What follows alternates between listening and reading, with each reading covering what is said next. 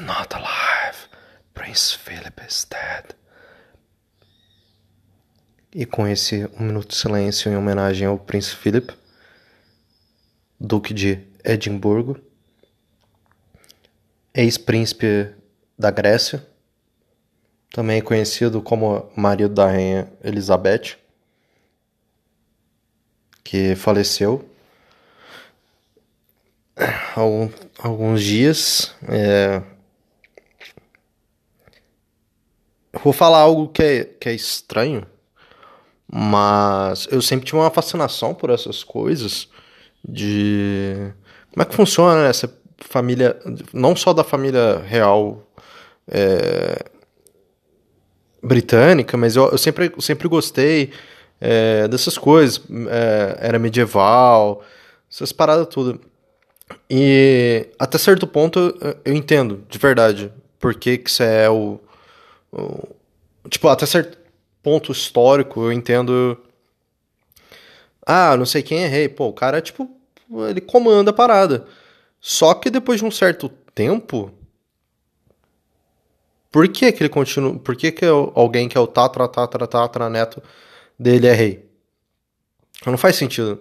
Tipo, o outro cara foi pra batalha, conquistou lugar, comandou gente, ajudou o país a crescer, sei lá, mano, criou lei. Que que eles falam? Nada. Mas é, a família real britânica é muito interessante para quem para quem gosta de genética e heráldica. Heráldica é, é estudo de brasão, se eu não me engano.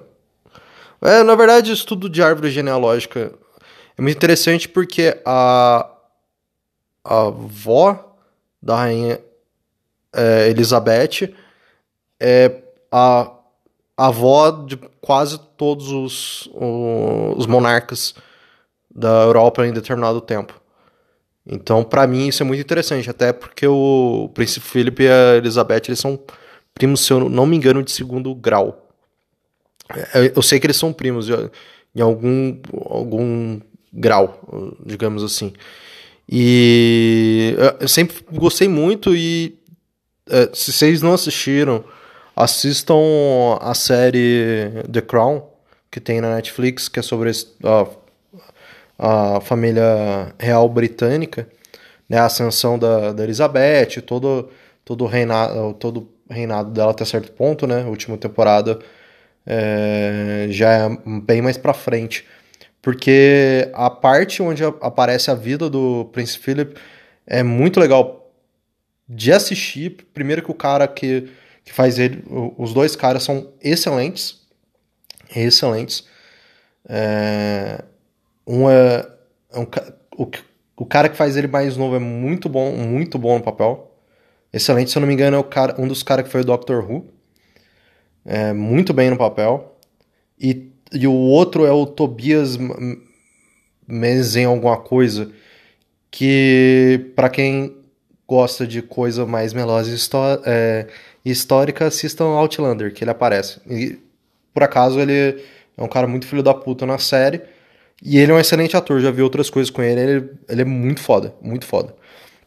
Mas voltando na série, por que, que é interessante de, de ver? Porque o Philip, ele nunca demonstrava uh, como é que era a vida dele. Ele não era de falar, ele era uma pessoa muito é, reservada. Não concedia muito entrevista, tudo era muito controlado. Ele tem uns episódios que falava uns negócios meio racista, meio, meio tenso. É, meio racista não, racista, vamos, vamos ser bem sinceros.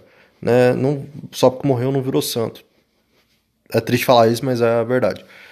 E então ele não era muito de falar e tal. E ele tem uma história de vida muito, muito triste. Eu vou só é, falar mais ou menos é, por alto. Ele, ele nasceu como príncipe da, da Grécia. Ele, te, ele tinha acho que quatro irmãs mais velhas. Então, assim, ele seria. O, um dia ele provavelmente seria o rei da Grécia. Aconteceu umas paradas, ele teve que fugir, não, perdeu o título dele, ficou sem dinheiro, foi estudar, foi mandado para estudar num tanto de escola. Depois o pai, a mãe dele foi internada, o pai dele gastou o que tinha de dinheiro, tudo. E as irmãs dele adotaram o nazismo. É, é, é, isso aí, gente. A situação é tensa.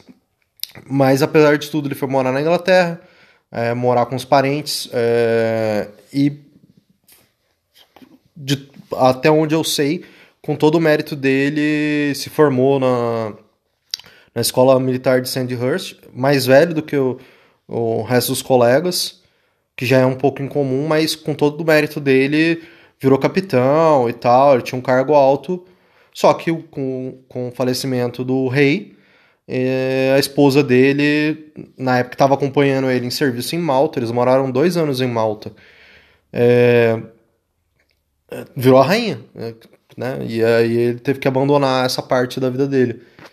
Ele poderia muito bem ter sido almirante de, de frota, alguma coisa do tipo. Até onde eu sei, tipo, real mesmo. Ele é um cara que, pra carreira militar, ele dava muito certo, um cara muito atlético. É, sempre praticou muitos esportes, é, até idade mais, mais velha, assim. Mas é isso, eu só queria prestar uma, uma leve homenagem ao cara aí que ficou 70 anos, acho que 70, se bobear até mais 70 anos, servindo um país que nem era o dele, uh, ao lado de uma, de, de, uma monarca que não era para ter sido rainha, é, já que o pai da, da Elizabeth é, não era para ser rei, o irmão dele que abdicou, então ele se tornou rei do nada. É, quem não assistiu, assistiu o discurso do rei que mostra isso. Então, é, é, eu queria deixar é, isso no ar, assim, assistam essas coisas, porque são interessantes, assim, não faço que nem eu que, que já tinha lido um tanto de coisa, não tem necessidade. É dramatizado as coisas? É. Depois dá uma lida na Wikipedia, se vocês tiverem vontade, é, leiam, leiam uns negócios, tá? Mas é deixar aí porque, querendo ou não, o cara serviu. Quem serve um outro país é, por 70 poucos anos ou 70 anos merece o meu respeito. É, não concordo com tanto de coisa que ele falou. É, o cara tinha 99 anos, ele parecia um gol. Quem não sabe o que, que é isso, joga Fallout que vocês vão entender. Eu achei que ele era imortal. E é isso, gente. É a notícia Caos News atrasada. A outra é a CPI que a gente vai ter agora do, do da gestão dessa do, do, coronavírus no nosso país, né? Eu esqueci o nome da, da, da CPI é, que agora vai englobar um, é, também os governadores, prefeitos e tal, até certo ponto, mas é mais focada no governo mesmo, presidente, vice-presidente, é, o corpo de governo. E vou ser bem sincero, é, eu não estava esperando isso, tá? É, como o Brasil já está num caos, o mundo inteiro está num caos, a gente está numa crise violenta sanitária, provavelmente um dos maiores desastres sanitários que a gente vai encontrar aí na vida, principalmente pessoal mais novo aí.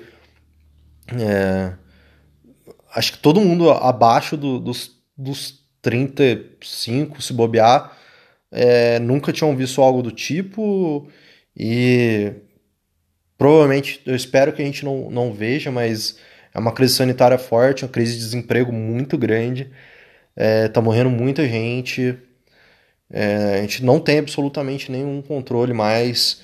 Não, a gente não sabe se vai ter vacina, se vai conseguir ser vacinado esse ano, se no ano que vem. É, você não sabe se você toca o foda-se, se você se protege. É, quem tem que trabalhar é foda. Eu trabalho. Toda vez que eu fico com um pouco de dor de cabeça, ou meu nariz fica um pouco ruim, eu já acho que eu tô com Covid, cansado disso. É, eu, eu, tenho que ficar de máscara boa parte do meu dia. É horrível, é, mas tem que usar, tem que passar álcool, minha mão tá toda fodida de álcool. Então o Brasil tá o caos, eu não esperava que eles fizessem isso para esperar passar esse momento de crise, mas eu acho que o governo. Isso daí não é a crítica, acho que eu tô falando fatos mesmo.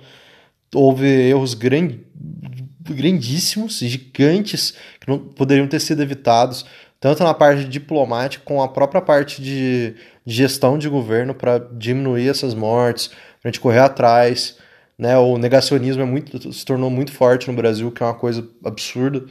Você pegar aí, tem médico negacionista, pessoal da área de saúde falando umas coisas que você fala, meu Deus do céu. Você fez um juramento, sabe?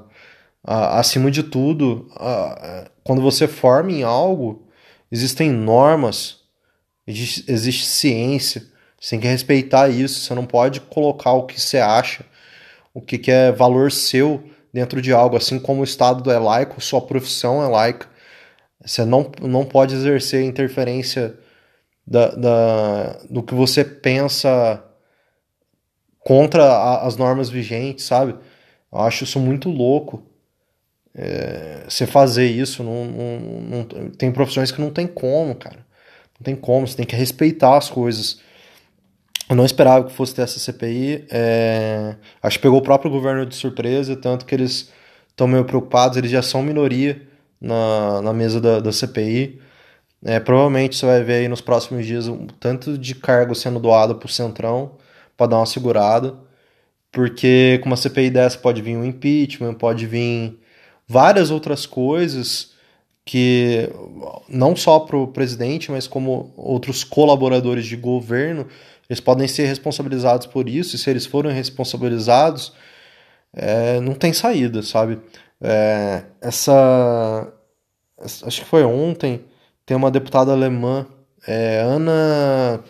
Cas, ah, um nome italiano, muito estranho. Mulher não parece italiana, mas é, é ela tem um sobrenome italiano ela é chefe de alguma coisa da União Europeia e ela está falando que o, governo foi omisso, ele tem culpa pelas mortes, isso daqui é um desastre, daqui... O pessoal fala de genocídio, hum, não, não, não, não sei se eu usaria essa palavra, mas é um desastre.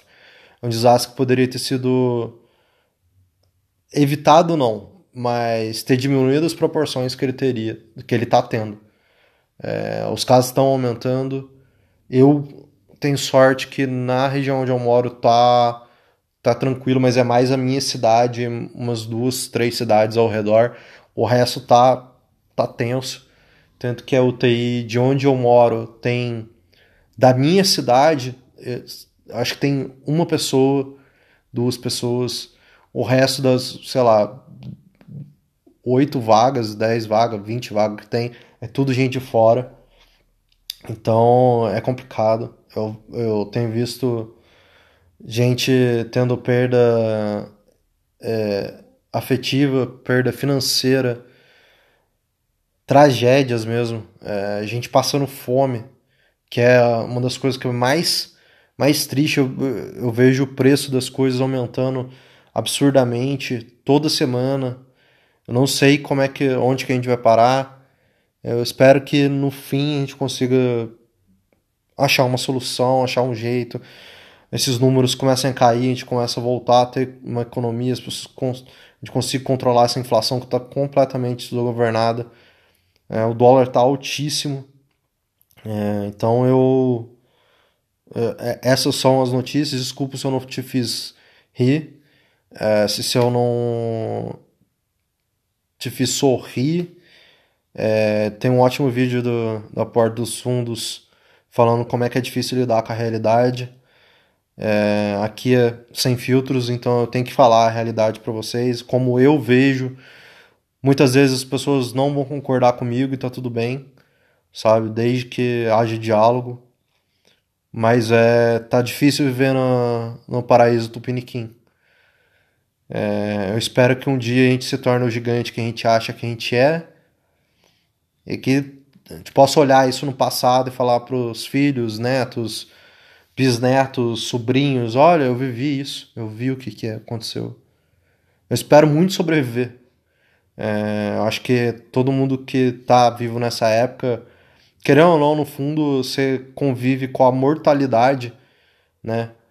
É, todos os dias. Todos os dias você, sa você sai, você pode pensar, será que é o dia que você ser infectado? Você pode pensar, mas isso é muito pesado de pensar, pô, não sei o que, não tem que pensar assim. É, mas eu acho que todo mundo no fundo, isso sou eu, eu, eu acho que todo mundo no fundo pensa um pouco disso, porque, cara, não dá pra você ser cego, tem gente morrendo, tá ligado? Tem gente que eu conheço que conhece, tipo assim, 15 pessoas que morreram. Eu conheço sei lá, três que morreram, mais umas, sei lá, 20 que ficaram, foram infectadas. Então é complicadíssimo, é, fiquem seguros, se cuidam, se previnam e é isso, gente. É, Papa Love you.